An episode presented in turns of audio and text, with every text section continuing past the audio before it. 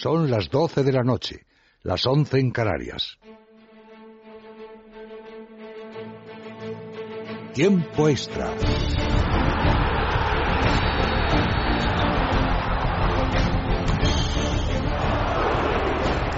Carlos, mi bola ha ido dentro. Si no perdemos, no merecemos, no merecemos. Derecha, derecha, rápido. Ojo y señal, se cierran así, se abre. ¡Gol! ¡De Andrés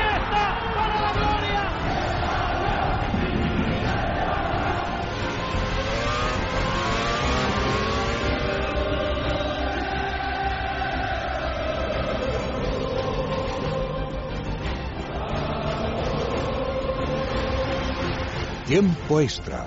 En Es Radio, el mejor deporte.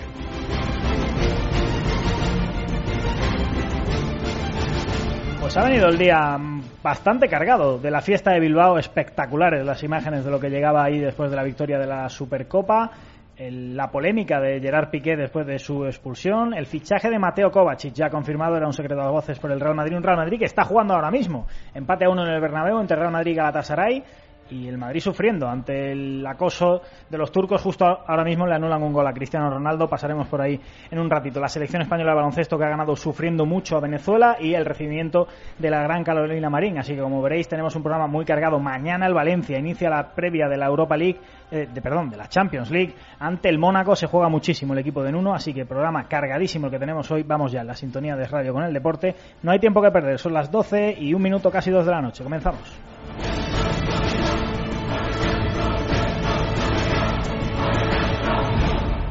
Y comenzamos saludando a Dani Ortín. Buenas noches. ¿Qué tal, José? Buenas noches. Está siguiendo ese partido del Bernabéu en el que Madrid está sufriendo. Sí, pero aunque como bien has dicho al principio, casi marca el segundo Cristiano Ronaldo. De momento estamos en el minuto ce- se- 63 de este trofeo Santiago Bernabéu. Real Madrid 1, Galatasaray 1. Marcó el primero Nacho, el central, a rematar un córner votado por Modric y empató hace apenas 5 o 6 minutos Snyder, uno es de la casa, con un disparo desde fuera del área con la zurda. Te digo rápidamente la alineación del Madrid formada por Keylor Navas, Dalino, Danilo, Nacho, Ramos, Marcelo, Cross, Modric, Isco y arriba Bale, Cristiano y Gese en punta, aunque Gese ya se ha ido y ha entrado James. Gran gol, por cierto, de Wesley Snyder para el Galatasaray. Enseguida actualizamos cómo va ese partido, pero hoy tenemos que comenzar con la fiesta en Bilbao. Para comenzar, vamos a escuchar lo que pasaba en el balcón del ayuntamiento. Dos de los que mandan en ese vestuario, Carlos Gurpegui e Iker Muniain. Gracias por esperar 31 años. Eh, espero que la siguiente no tengamos que esperar tanto. Sois los mejores. Parece que hemos ganado algo, ¿no? Es que ricasco a todos. La verdad que hoy es un día histórico para, para todos. Han sido 31 años esperando ese momento. Disfrutarlo mucho. Eh, yo creo que si hay un club que se merece algo como esto es el Atleti. Fiesta grande, evidentemente, la que se ha vivido en, en Bilbao. No ha salido la gabarra, sí ha salido un autobús, pero desde luego las calles eran espectaculares. Y vamos a ver, que nos lo cuente José Luis Rodríguez. Buenas noches. Saludos, muy buenas noches, compañeros. Bueno, no me quiero ni imaginar la que se ha liado en Bilbao. Las imágenes que veíamos eran espectaculares, pero bueno, tú has estado allí, cuéntanos.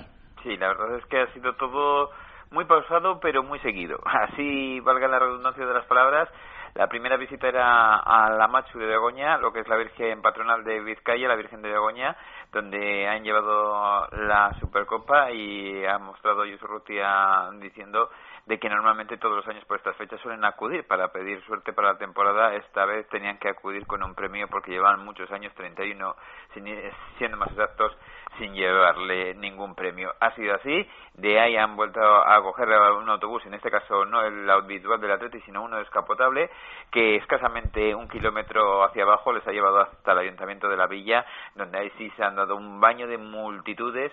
Estamos hablando, según las noticias que nos pasa la Policía Municipal de Bilbao, de unos 50.000 aficionados rojiblancos que han ido a esa esplanada pequeña, porque también está preparándose la famosa Semana Grande con las diferentes zonas. En definitiva, había menos terreno para ver a sus ídolos, pero ahí han estado en el ayuntamiento, uno a uno casi todos, unos hablando más, otros hablando menos, llevando la batuta a dos hombres que casi nos van a quitar el puesto, como es el caso de Iker Muniain y, eh, y William. En definitiva, la verdad es que ha sido una auténtica fiesta. De ahí, en otro autobús, ha tenido que variar el recorrido, porque por el puente sobre la ría donde tenían que pasar estaba atestado de público y era imposible pasar y lo desaconsejaba así y la policía municipal han tenido que dar la vuelta por el casco viejo y definitivamente en un recorrido que había a pie se tarda habitualmente 10 minutos, el conjunto rojiblanco ha tardado hora y cuarto en llegar a la Diputación, donde eso sí ha sido el último recibimiento de masas, pero en un sitio tecnológicamente preparado para cualquier persona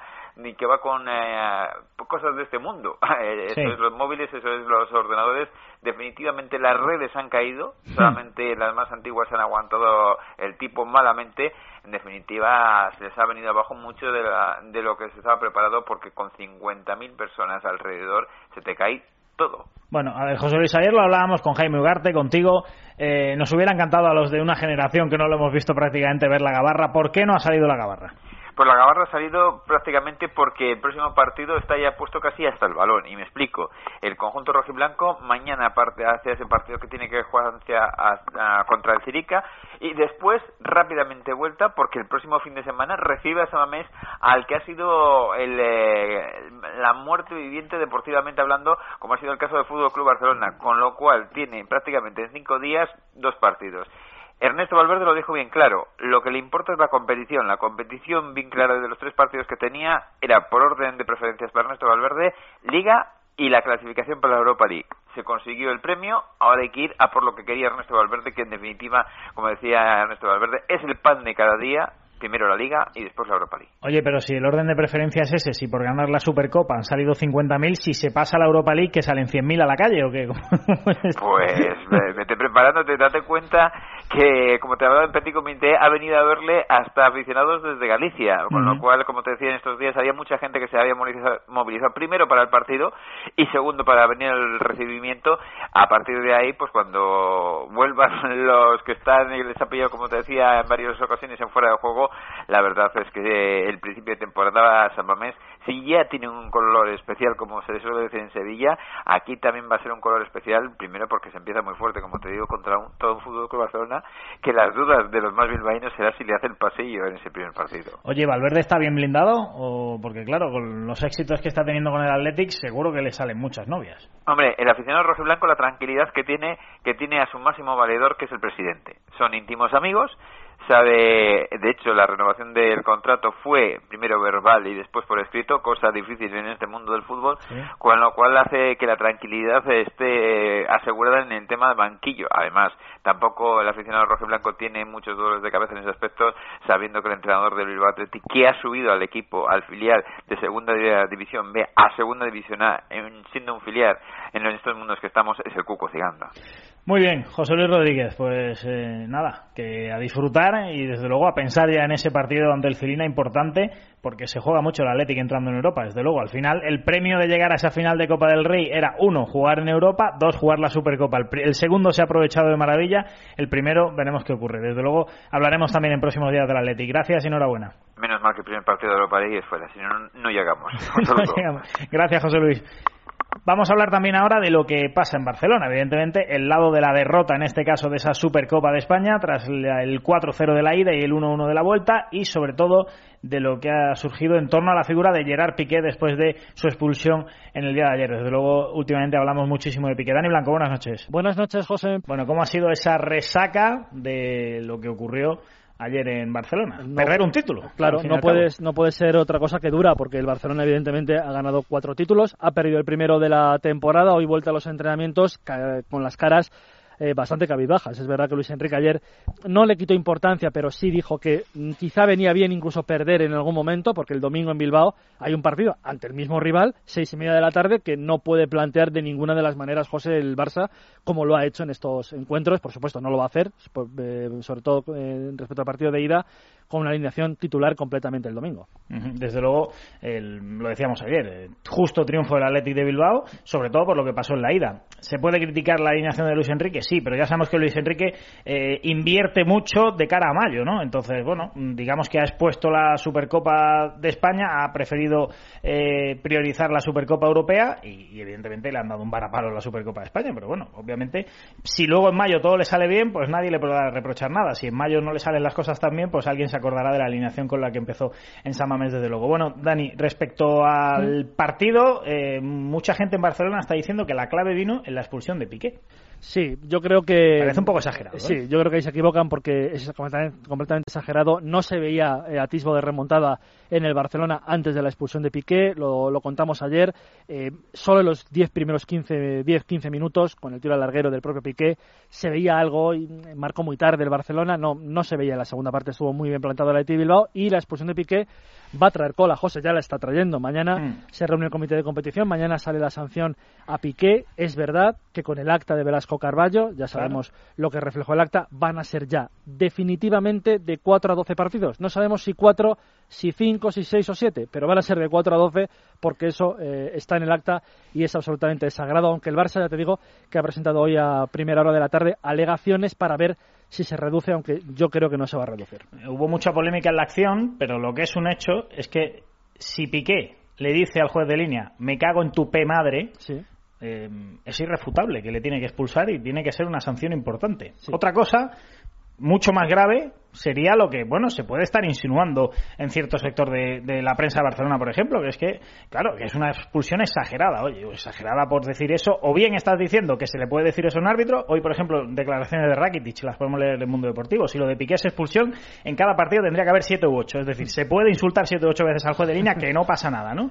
O bien están insinuando que Velasco Carballo exageró la expulsión y entonces está mintiendo el árbitro. Como eso me parece mucho más grave, lo que me parece francamente criticable es la campaña de la prensa catalana, porque creo que está desviando la atención completamente del partido para justificar todo en la expulsión de Piqué. Recordemos, bien avanzada la segunda parte, con 1-0 en el marcador y con el Barça bueno, cerca de marcar algún gol, pero lejos de marcar tres más. No se puede justificar todo en eso y desde luego no se puede pensar que la expulsión no es merecida. Sí, la teoría de la, de la mentira del árbitro es absolutamente disparatada porque, entre otras cosas, falla por algo, José. Yo creo que ya ha habido tiempo suficiente para que Piqué saliera diciendo que es mentira que él haya dicho eso al juez de línea. Como Piqué no ha dicho absolutamente nada, intuimos que un insulto grave sí que profirió eh, Piqué al juez de línea, o sea que está más bien expulsado que mal expulsado. eh, Y si no, que salga Piqué Ahí está. y diga, yo no he dicho eso. Y entonces ya podremos creer la palabra de Piqué o la del árbitro, que en este caso suele llevarlas de ganar, evidentemente, pero por lo menos que Piqué salga y diga que no. De momento Piqué no ha dicho no, que él no ha dicho eso. Entonces, estamos dando, lógicamente, verosimilitud a la, a la situación arbitral. Lo que puede llamar un poco la atención es, bueno, en las imágenes se ve que, que Velasco va como muy predispuesto, ¿no? En el sentido de que Piqué está empezando la, pro- la protesta y ya está eh, Velasco Carballo acercándose con la tarjeta roja en la mano, pero es que si le dijo eso, es que no hay debate. Sí, es verdad que, que lo que se está comentando y es, eh, en cierto modo, lo que, se, lo que se puede pensar es que Velasco no esperó mucho para, para expulsarle. Es cierto que hay una imagen de nuestros compañeros de la Sexta y de Antena 3 que se ve Piqué a una distancia considerable del juez de línea y ya está Velasco con la tarjeta roja sacada del, del bolsillo. Es verdad que, claro, le ha tenido que decir muy rápido el juez de línea el, el insulto. Bueno, las imágenes están ahí, lo va a valorar todo el comité de competición, pero ya te digo que, vistos precedentes, no es probable que, que se retracte eh, ni el árbitro, ni la federación, ni el acta, ni el comité y que sean de 4 a 12 partidos. Por cierto, cambio de reglamentación desde hace unos años. Acuérdate del incidente Tito Vilanova, José Sí, Mourinho, sí. expulsados en una Supercopa, sancionados en la siguiente Supercopa. Ahora ya no, ahora ya expulsión en Supercopa, sanción en el partido de Liga. Si son cuatro encuentros de Liga, Bilbao seguro, Málaga en el Camp Nou, Calderón, atención, y, Vaya dos Levante, salidas, y ¿eh? Levante en casa. Cuidado que no, no tendría Piqué en dos salidas importantes del Barça. sobre todo en el estado de forma que han demostrado estar Mathieu o, o Bartra y por supuesto Vermaelen. Desde luego es una baja muy importante porque además Piqué, más allá de sus excentricidades fuera del campo, está en un gran momento de forma en el terreno de juego y lo demostró la temporada pasada en la recta final. Eh, Dani, Pedro, Eh, 72 horas ha dado el Manchester United de plazo límite y el Barça porque ayer emisarios del Manchester estaban en el Camp Nou y se lo pensaban llevar después de la Supercopa, más con el cambio. Pedro hizo una cara rara a Luis Enrique, últimamente evidentemente pues no le gusta que le cambien, a ningún jugador le gusta que le cambien y van a ser tres días importantes hasta el viernes a eso de las 12 de la noche. Eh, la cláusula está ahí, el, el Barcelona ya sabe qué tiene que hacer el Manchester, que es pagar lo que, lo que viene en la cláusula de rescisión de Pedro. Es evidente, José, que Pedro está más cerca, más cerca de salir que de seguir Sí, en, el, en el Club Azulgrana. pero esto es como aquello, ¿tú te acuerdas del año de Valdano en el Madrid de Sí. Zamorano, no? Que se iba, que se iba, que se iba, que se iba, al final se quedó y se hartó a marcar goles, Sí, ¿no? Pues empieza a recordar un poco, ¿no? Porque, porque no se va, no se va. Sí, sí, es verdad que Valdano en esa ocasión incluso dijo que no que los delanteros que, que él no quería eran incluso Zamorano y Amavisca, Sí, y los dos justo los hicieron dos, una gran temporada para el título de Liga. Vamos a ver, porque Luis Enrique no es ese el caso. Luis Enrique ha dicho que Pedro eh, está bien en el Barcelona y que él que gustaría que se quedara. Por cierto, ayer Luis Enrique dijo que el mercado invernal, el mercado veraniego tiene que acabar ya de una maldita vez, porque está un poco harto y quiere saber ya los jugadores con los que cuenta y con los que no cuenta. Muy bien, Dani, ¿algo más? Pues mira, el domingo a las seis y media partido en Bilbao, ya como te he dicho, entrenamiento hoy cabizbajos, pero mañana ya a 72 horas del partido nadie piensa en el título perdido. Gracias, Dani. Hasta luego. Vamos ya con otra de las noticias del día. Veníamos eh, anunciando que el Real Madrid iba a fichar a Mateo Kovacic, el jugador croata, y Dani Ortín, de nuevo, eh, pendiente del Bernabéu, pero también de la información. Hoy se ha hecho oficial, ¿no? Hoy se ha hecho oficial ese fichaje que se venía rumoreando los últimos días, sí que definitivamente ya se ha confirmado. Son seis años los que firma el joven jugador del que era del Inter de Milán, ahora ya del Real Madrid. Tiene 21 años, firma, como decimos, por seis temporadas y ha sido un fichaje que se ha gestado durante la gira asiática en ese compromiso que ha tenido el Real Madrid frente al Inter de Milán en China. Allí se quedaron prendados de esta joven joya croata que ha coincidido en la selección con Luka Modric y finalmente se viene a Santiago Bernabéu. No está en este partido que se está disputando ahora, pero sí que estará a partir de mañana ya vistiendo la camiseta blanca porque mañana a la una de la tarde será la presentación oficial en el palco de honor de Santiago Bernabéu antes tendrá que pasar el reconocimiento médico y luego ya se vestirá de corto. Mañana os daremos toda la información de esa presentación de Mateo Kovacic, pero ahora vamos a conocer un poquito más, ayer lo hacíamos con Monse García, a este jugador que llega del Inter de Milán. Nos vamos hasta Italia y saludamos al compañero de Tutosport, Máximo Franchi. Buenas noches. Buenas noches a todos los amigos españoles. Bueno, cuéntanos, compañero de Tutosport, eh, nuestro, uno de nuestros hombres de referencia en Italia. Hablamos mucho contigo eh, antes de, durante esa eliminatoria entre el Real Madrid la Juve y la posterior final ante el Barcelona. Y ahora, evidentemente, habéis visto muy bien a Mateo Kovacic. ¿Qué esperamos de este jugador croata que ha fichado el Real Madrid? Bueno, voy en primero a decir que este jugador seguramente es un grandísimo talento, pero es un, una incógnita, un punto interrogativo, porque llegó al Inter, presidente del Dinamo Zagreb, el Sí. equipo más importante de Croacia, cuando solo tenía 18 años. Sí. Presentado como un super talento, el nuevo Bobman, pero en realidad en dos años y medio que ha pasado en el Inter, eh, no en el periodo mejor, o sea, no el Inter de Mourinho o el Inter que era antes Sí, de sí. Trapattoni o antes de, de Lenny Herrera, un Inter en crisis, un, un chico muy, prom- muy prometente de 18 años tendría que deslumbrar. En realidad nunca deslumbró. Él lo, lo intentaron intentaron de hacerlo jugar como regista, que sería su posición ideal, luego un poco como mediocampista externo, como como decimos acá, trecuartista enganche, ¿no? Entre el ataque eh, eh, el mediocampo y se- se denota que el tipo tiene clase, porque seguramente sí, pero es un, un híbrido, ¿no? Como se dice, un, un jugador que no ha, no ha explotado, ojalá pueda hacerlo en el Real Madrid, pero mucha gente en Milán, eh, no sé, en Milán los hinchas del Inter son muchos, son, se calcula unos 6, 7 millones, no son como la Juve o el Milan, pero están allí, ¿no? Y, y no, no es que se tironean lo- los cabellos por haberlo perdido. Si la Juve va a perder un poco, va, aunque por mucha plata. Sí, sí, Todo sí. el mundo aquí en Turín dice hemos perdido este súper talentazo de, de, de Paul Pogba. Mm. Pero por Kovacic hay mucho, hay un, no sé, me parece que soy totalmente de acuerdo con un juicio que ha dado un antiguo entrenador del Inter, Gigi Simoni, Ujú. el entrenador del Inter de Ronaldo, Ronaldo el brasileño, y dice no no vamos él se siente en su corazón nerazzurro no Eh, azul y negro como interista. Y él dice "No, el Inter no no vamos a perder ni un tío que marca un mediocampista que marca 10 goles por año Sí. ni uno que ofrece asisten- 20 asistencias por año y esto es- son la- los números porque él desde que llegó en Milán ha tenido la oportunidad de jugar 80 partidos, bueno, algunos solo 5 minutos, 11 minutos, pero muchas, muchísimas otras 90. En 80 partidos, poco o tanto que haya jugado, ha metido 5 goles. Ujú. Máximo, O sea, es eh, un mediocampista que marca muy poco. Sí, se le compara precisamente quizá por eso, evidentemente por su origen en el Dinamo, por ser croata, con Luka Modric, por su posición en el campo. Son jugadores, eh, y probablemente el Luka Modric de 21 años eh, tenía una descripción similar a la que tú decías, es un jugador con poco gol, era un jugador irregular, de, de muchos destellos, de acciones muy interesantes, pero al que Bueno, le faltaba no, regularidad, no, pero Modric probablemente ha evolucionado mucho en su carrera y entiendo que el Madrid lo que busca es, eh, es que Kovacic evolucione a ser un Modric, ¿no? Bueno, esto es lo que el augurio que hacemos al Real Madrid, que sea mejor que Modric, que sea mejor de Pirlo, que sea campeón, que salga campeón del mundo con Croacia y que gane todo con el Real Madrid. Pero lo que te estoy diciendo es que cuando el Real Madrid fichó a Modric, A mí me parece que Modric ya estuvo una estrella o starlet, como dicen los ingleses. Sí, la Premier era una estrella. Tottenham, ya, sí. En el Tottenham Hotspur. Eh, eh, aquí en el Inter es, como digo, un híbrido, un jugador que nunca ha explotado. eh, y encima, 35 millones más 5 de eh, Bond, ¿no? Eh, bueno, ya sabes que el ¿cómo- Madrid siempre compra juega? caro, eso ¿Cómo- siempre es así. ¿Cómo juega? No, no, no, no, no es por eso. También con Dogbia al Inter lo pago mucho, ¿no? De Mónaco.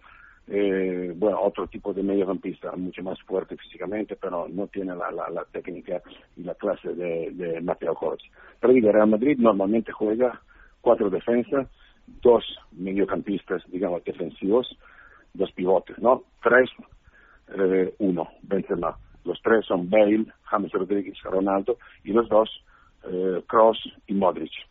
Y Luego hay eh, Isco. A mí me parece que Isco se la juega con Kovacic. Podría ser mejor, mm, igual, mm, estamos allí.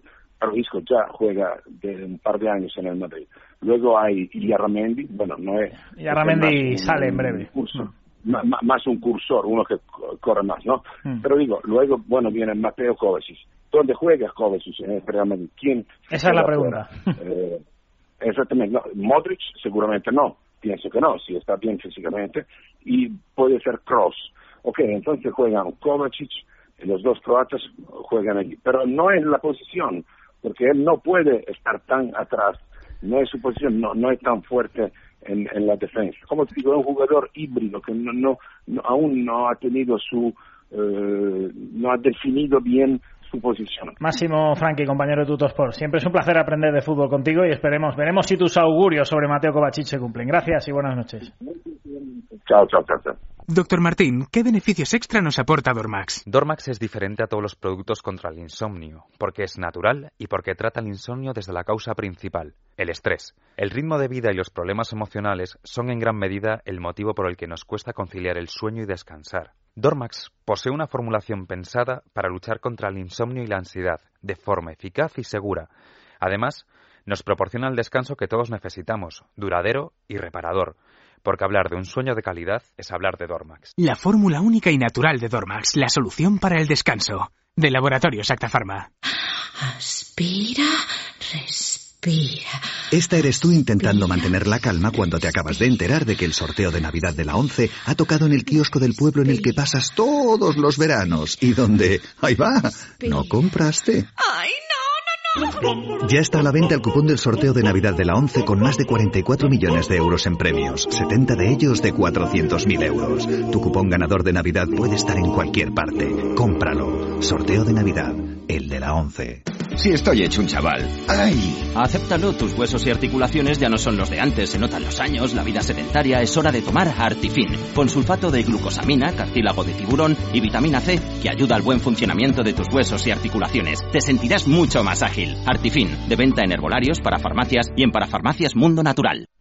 Bueno, Dani, cuéntanos que ha habido gol en el Bernabéu. Ha habido gol mientras hablábamos con Máximo y ha marcado Marcelo en una jugada de fútbol sala, entrando por banda izquierda, ha pisado el balón dos o tres veces y luego con la puntera ha pa- ha sobrepasado a Muslera, al portero del Galatasaray. Y justo ahora estamos en el minuto 85. Eso ha sido hará un par de minutos cuando se produce de nuevo tres cambios en el conjunto blanco. Los está haciendo de tres en tres y vemos entre otros entrar Arbeloa que va a jugar de central. Entra en lugar de Sergio Ramos. Bueno, luego mm, cerramos con el Bernabéu. Además, hay que deciros que Gerard Piqué ha puesto en Twitter que en ningún momento insultó a nadie. Por tanto, si el árbitro se ha inventado un insulto, estamos ante algo mucho más grave. Desde luego, alguien tendrá que aclarar esto. Bueno, mañana el Valencia se juega mucho en la Champions, luego cerramos el Bernabéu, pero queremos saber cómo llega el equipo de Nuno a esa previa de la Champions ante el Mónaco. Óscar San Juan, buenas noches. Hola, ¿qué tal? Buenas noches. Bueno, antes que nada, primero, lo más importante, evidentemente, el Valencia mañana se juega muchísimo. Cuéntanos esa previa, cómo llega el equipo valencianista al partido ante el Mónaco.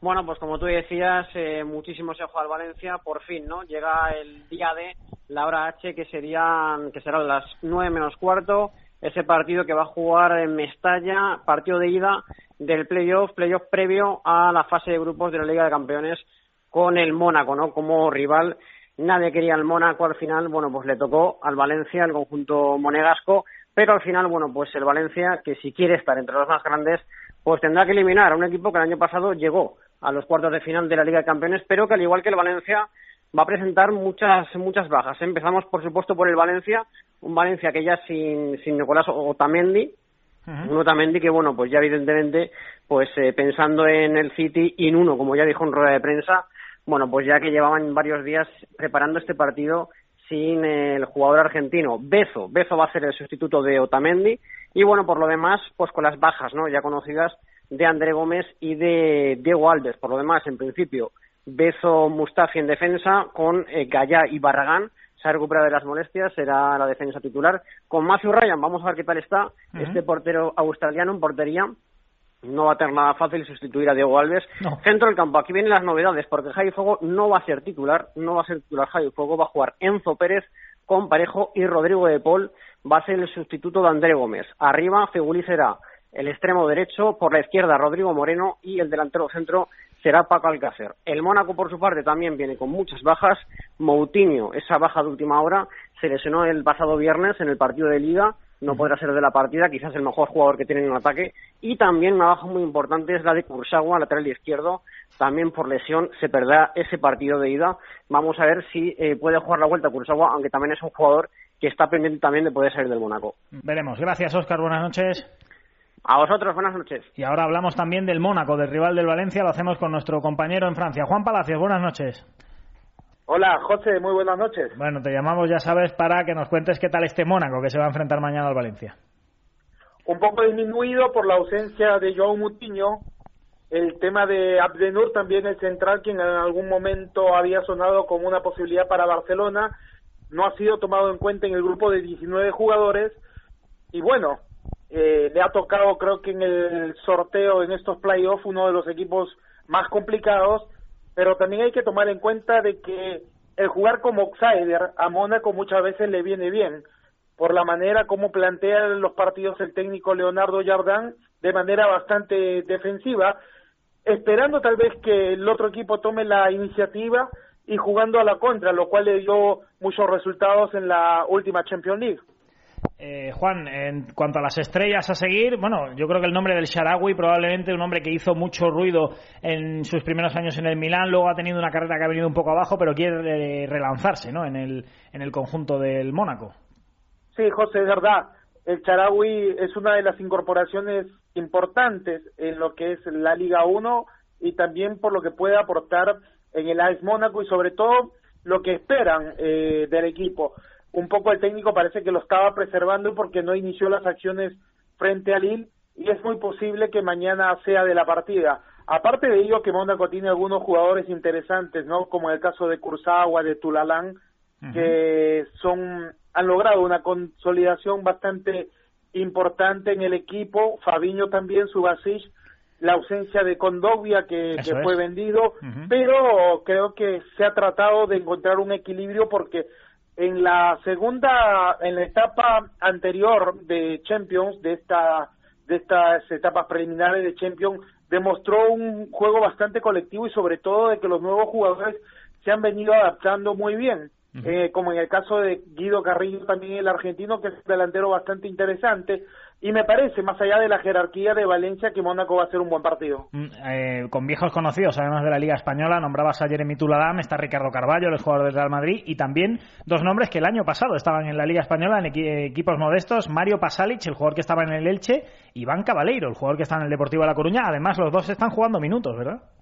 Sí, es verdad. Cabaleiro tal vez tiene eh, mucho más chance de iniciar las acciones. Es un jugador que ha venido siendo utilizado más por el técnico Leonardo Jardán y como tú lo has manifestado, ¿no? Tiene un plantel bastante interesante, sobre todo de que muchas veces es un equipo impredecible y que sorprende.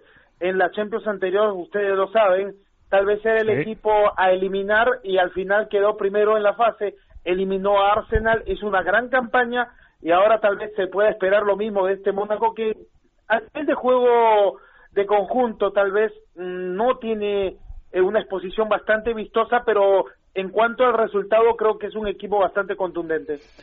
Y la vuelta, evidentemente, como tú bien dices, en el Luis II de Mónaco, desde luego el Valencia mañana necesita un buen resultado. Como siempre, Juan Palacio, gracias y buenas noches. Muchas gracias, José, y vamos a estar en contacto siguiendo todas las incidencias de este partido y lo que será también este juego de vuelta eh, de aquí a algunas semanas en la posibilidad de ambos equipos para acceder a la fase de grupo de la Champions. Gracias, hasta. Hablamos del Valencia y hablamos de las caras nuevas de la liga. Un hombre que será importante en este Valencia de Nuno es Zacarías Bacali, jugador belga de origen marroquí que debuta esta temporada en la Liga Española. Monse García, buenas noches. Hola, buenas noches. Peleando contra una afonía, pero bueno, no se te nota absolutamente nada. Monse, cuéntanos, ¿quién es Zacarías Bacali? Bueno, un extremo belga de 19 años que ha llegado al Valencia con la Carta de Libertad, ha disputado en el PSV, donde ha llamado la atención pues de unos cuantos equipos de nuestra liga, entre ellos el Valencia al que ha llegado y también no puede faltar el Sevilla en estas pujas que hay últimamente. Nuno pues tiene a otro futbolista que dará brillo en el centro del campo, eh, aunque lo que pasa es que, bueno, debido a unos problemas que ha tenido en el último año, que no ha jugado demasiados minutos, es posible que este jugador que está representado por Méndez pueda salir cedido antes del inicio de la temporada para terminar de, formarse. Desde su llegada, bueno, pues al vestuario eh, todo el equipo ha intentado adaptarlo. Eh, nada más llegar, pues el primero que le abierto las puertas ha sido Pablo Piatti, que bueno, cuando se bajaron del avión en Salzburgo fue el que lo saludó. También Lucas Orbán, que estuvo en Francia y bueno, es el que está haciendo últimamente de traductor con el resto de compañeros y está favoreciendo esa integración. Es una de las apuestas que está haciendo el club de jugadores jóvenes que tienen calidad, tienen proyección, necesitan minutos, tienen ambición y, bueno, como ha dicho la presidenta del Valencia, no podían dejar pasar por alto este jugador que encima bien llega a coste cero. Por lo tanto, creen que es una buena operación y sobre todo con vistas al futuro. Eh, ha estado en las categorías inferiores del estándar de Lieja, que era su ciudad natal. Ahí se fijaron los ojeadores del PSV y se trasladó a Eindhoven en 2012. Eh, ha tenido una buena progresión. De hecho, él debutó en la temporada 12-13 con eh, 13-14, perdón, con un hat-trick. Lo que pasa es que la última temporada pues no ha jugado prácticamente por los esfuerzos del, equipo que querían renovarle. El jugador no ha querido eh, jugar y al final, bueno, pues lo relegaron a un segundo plano en el filial con el que prácticamente pues no ha jugado y ha estado un año en el dique seco. ¿Le ves mucho recorrido en el Valencia? Bueno, yo creo que él llega con muchas ganas, dice que es un paso importante, viene a una liga de superior nivel, a un equipo con la mirada puesta en Europa y, yo creo que, es interesante, que es un jugador que él ha declarado que prefiere jugar por la banda izquierda, aunque también puede hacerlo por la derecha, incluso jugando un poco adelantado por el centro del campo, tiene velocidad en sus piernas, descaro, habilidad, cualidades que lo definen como un proyecto de futbolista que puede marcar la diferencia genera expectativas cada vez que coge el balón, eh, pero yo creo que lo que tiene que controlar algunos aspectos para ser determinante. Se lo ha visto en los partidos amistosos que se ha asociado muy bien con Fede Cartavia, que, que se alternan las bandas y yo creo que el único inconveniente que tienen uno es que prácticamente ha estado un año sin jugar, que puede acusar esa inactividad y que en este periodo están viendo si el jugador pueden servirle para la plantilla y este año por el contrario tendrían que, que cederlo durante una temporada para, para que coja esos minutos y gane la confianza. Yo creo que siempre maneja el balón con la derecha, es ese mm, típico extremo que tiene velocidad, que tiene desparpajo, que despunta, pero que no abusa de llegar a la línea de fondo, sino que también le gusta jugar en diagonal, meterse en el área. Yo creo que, es bastante polivalente en ese sentido. Zacarías Bacali, nuevo jugador del Valencia, belga de origen marroquí. Monse García, gracias, buenas noches.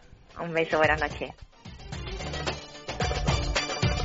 Bueno, pues acaba de terminar el partido en el Bernabéu. Dani, finalmente ganó el Madrid, ¿no? Ganó el Real Madrid, sí, 2 a 1 a Galatasaray, con lo que conquista este nuevo trofeo Santiago Bernabéu que llevaba tiempo sin disputarse y que ha vuelto gracias a la petición de muchos aficionados. Así que trofeo que se lleva el Real Madrid, 2-1, goles de Nacho y de Marcelo para el conjunto blanco. Marcó Schneider para el Galatasaray turco. Victoria del Real Madrid que cierra los amistosos y ya piensa en los partidos oficiales en ese primer compromiso de liga ante el Sporting en el Molinón. Dicen las malas lenguas que en el Madrid de Benítez marcan los defensas. Hoy desde luego, Dani, es así, ¿eh? Uno Nacho, otro Marcelo. Bueno, desde luego mañana presentación de Kovacic y como tú dices el fin de semana el Madrid ante el Sporting. Ahora tenemos que hablar evidentemente de la heroína del fin de semana, de una ya leyenda del deporte español, Carolina Marín, en la voz de Agustín García repasamos lo que ha sido ese campeonato del mundo, las sensaciones, cómo llegaba, cómo se ha preparado y cómo ha salido de nuevo. iba a decir otra vez subcampeona, bicampeona del mundo Carolina Marín, una españolita de a pie, bicampeona del mundo de badminton y ya una leyenda del deporte.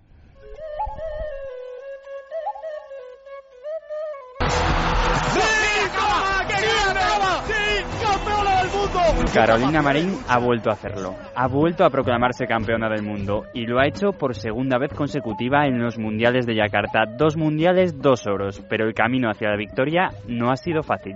Un mundial diferente, ha sido un mundial especial, ha sido un año complicado.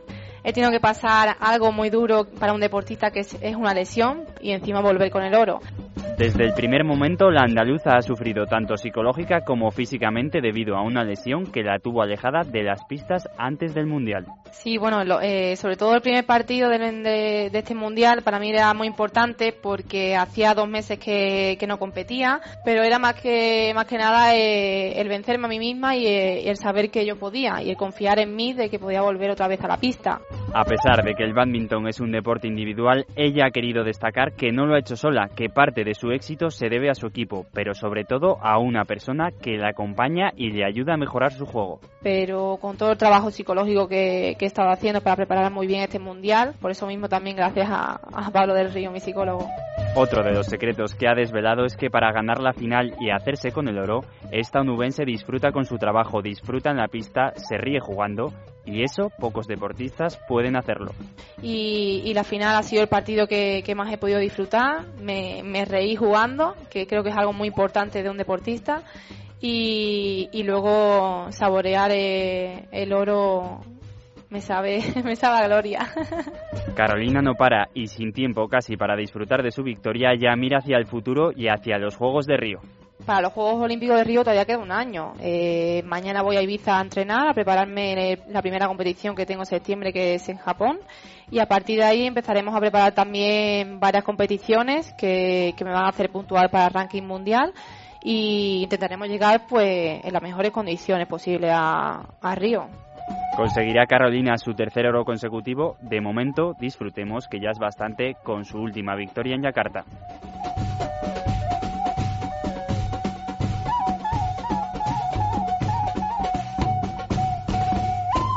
Opositor, para sacar el número uno necesitas un buen método de estudio. Con el método Pascal puedes. Aprovecha ahora en verano su oferta 35 aniversario. Entra en su web institutopascal.es. Doctor Martín Vázquez.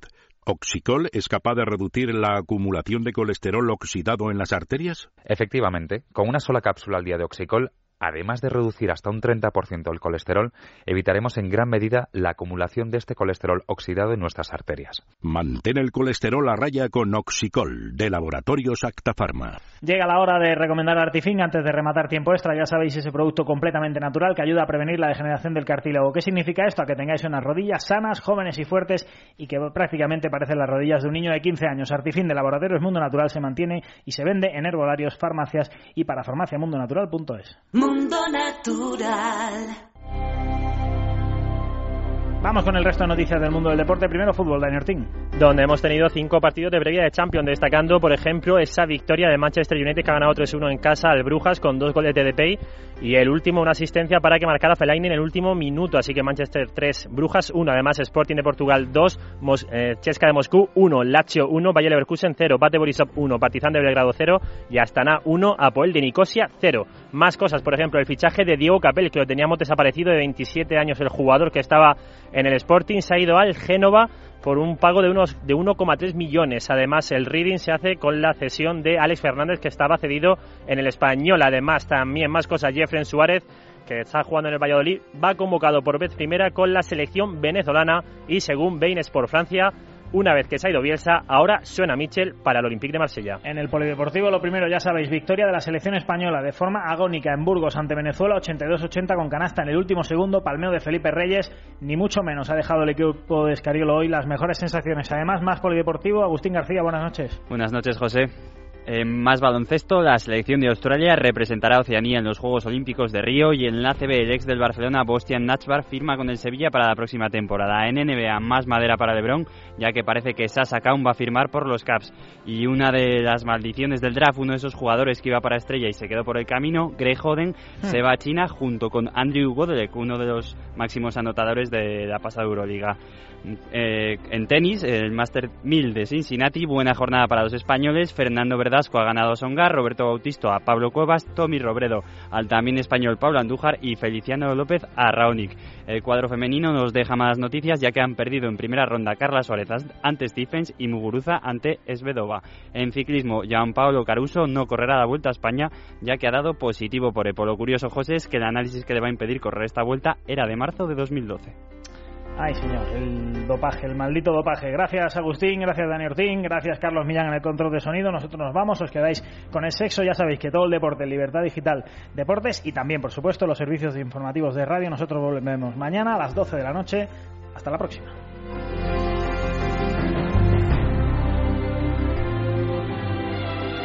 Tiempo extra